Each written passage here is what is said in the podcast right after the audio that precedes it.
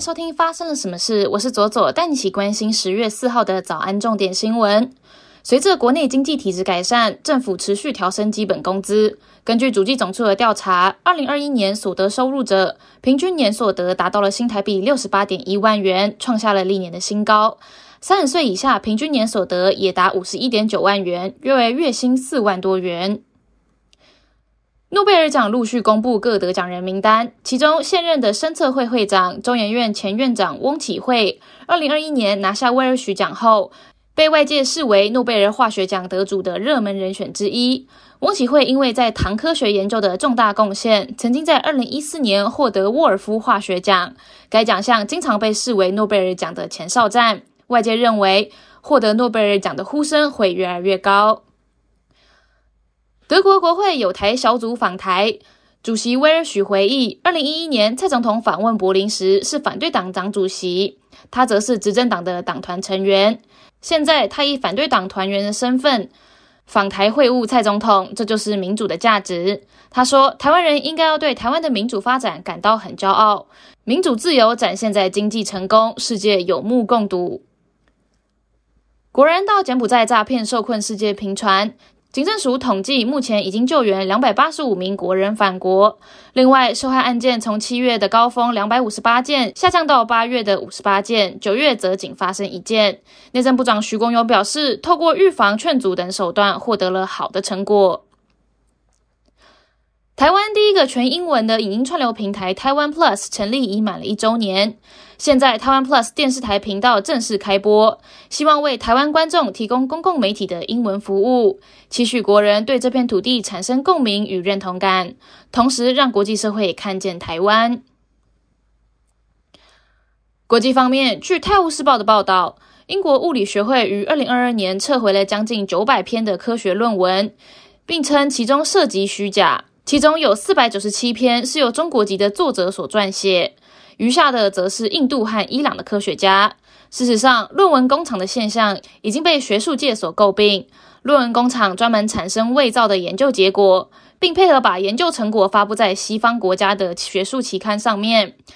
该产业甚至会按照期刊的地位和列名顺序收费，更会在社群媒体上面投放广告招揽生意。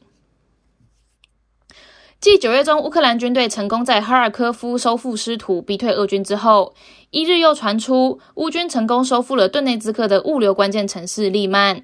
让俄军再度撤离。对于俄军一再被逼撤军，与俄罗斯关系友好的车臣领袖呼吁，普丁应该要动用核武扭转战局。对此，美国媒体《新闻周刊》报道，拜登政府虽然倾向用非核武的手段还击，但也可能打算指导克里姆林宫中心斩首普丁。英国宣布取消只适用于高收入者的最高所得税税率不超过十天，昨天便决定放弃这一个计划，原因是债务驱动的预算引发市场动荡，而且在生活成本危机期间推出这一项做法引发了强烈的批评。法新社报道，在执政的保守党年度会议第二天，财政大臣跨腾表示，他并未继续执行取消最高百分之四十五的所得税税率。并且表示，这已经成为了分散注意力的事情。这也是上任不到一个月的英国首相特拉斯首次的重要政策大转弯。接下来，我们来聊今天的发生了什么事。接下来聊的是，社群媒体的演算法真的会造成青少年的死亡。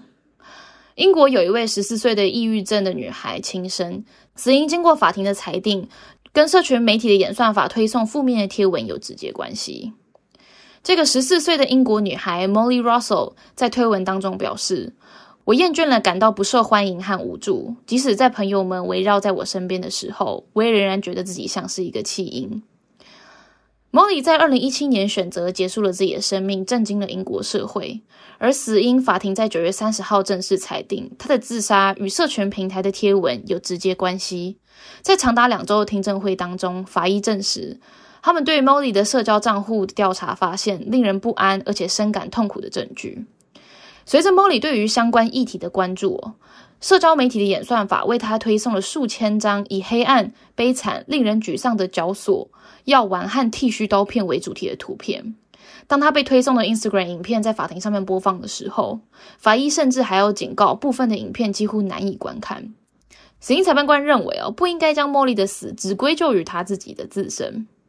因为莫莉本身就已经有忧郁症，又处于特别的敏感脆弱的年龄，她看到的那一些内容很可能会造成负面的影响，构成她死亡的部分原因。而在审理的时候，Instagram 的母公司 Meta 的主管公称，每个人都有自由在社群媒体上面表达自己，而负面贴文隐含的意义本来就比较复杂，并且觉得这些贴文都是安全的。在调查的时候，警方也能发现哦。能够察觉并且为 Molly 提供支持的机构，并没有在他的搜寻结果当中被推送。Molly 有给 J.K. Rowling 他最爱的畅销书作者发送讯息，并且披露自己受到想要自杀的想法而困扰着。他也有向被忧郁困扰的美国影星 Lily Reinhardt 求援，甚至向一位来自于美国加州的忧郁与焦虑症网红。发送求助的讯息，但这些都没有收到回复，因为莫莉所求助的每一个人都有太多的追踪者，没有办法一一回复收到的讯息。而除此之外，他将自己的念头隐藏的很好，在朋友圈当中都没有展现过。时间回到五年前，在女儿走后，莫莉的父亲从女儿的手机上面发现了大量以往不可知的内容，其中包含了数千张关于自杀和自残的图片。而莫莉死前大部分的时间都花在浏览 Instagram 和 Pinterest 当中这一些帖子上面，而他的秘密推特账户则成了莫莉宣泄情感的一个秘密基地。以开头茉莉转发的推文为例，这一条内文的原文是来自于一个超过二十万名关注者的账号，并且可能属于一个十几岁与忧郁、自残和焦虑做斗争的美国男孩。这个账号的顶端有固定着一个美国自杀热线的号码，这样子点进主页的用户都可以看得到。而推特也确实对这一类的账户做出了标签，这个账户的简介中包含了触发警告、谨慎行事一词。然而，一旦莫莉关注了这个账户，推特演算法便会源源不断的向他推送类似的内容。他与特定主题的内容互动的更多，社群平台向他投放的类似内容也就更多。许多有自杀念头的青少年会在网络上面这么做，不断的试探，并且尝试的去询问：我是唯一一个有这种想法跟感觉的人吗？致力于预防青少年自杀慈善机构告诉 BBC。网络成为许多有自杀想法的青少年挣扎和寻求认同感的地方。威廉王子就在本周表示：“哦，他们非常的勇敢。我们的儿童和青少年的在线安全需要成为先决的条件，而不是事后才想到。希望莫莉的悲剧不要再重演。”莫莉的家人也在努力的紧急推动新的网络安全法。这一份法案是以防止非法活动。和内容的传播，保护儿童免受于网络有害内容的影响，保护成年人经受合法但是有害的内容侵害为主要的目标。同时哦，也要求色情网站使用年龄验证技术来阻止儿童访问其网站上面的资料。而主流的社交媒体平台和搜寻引擎则被认为有责任的防止诈欺性广告。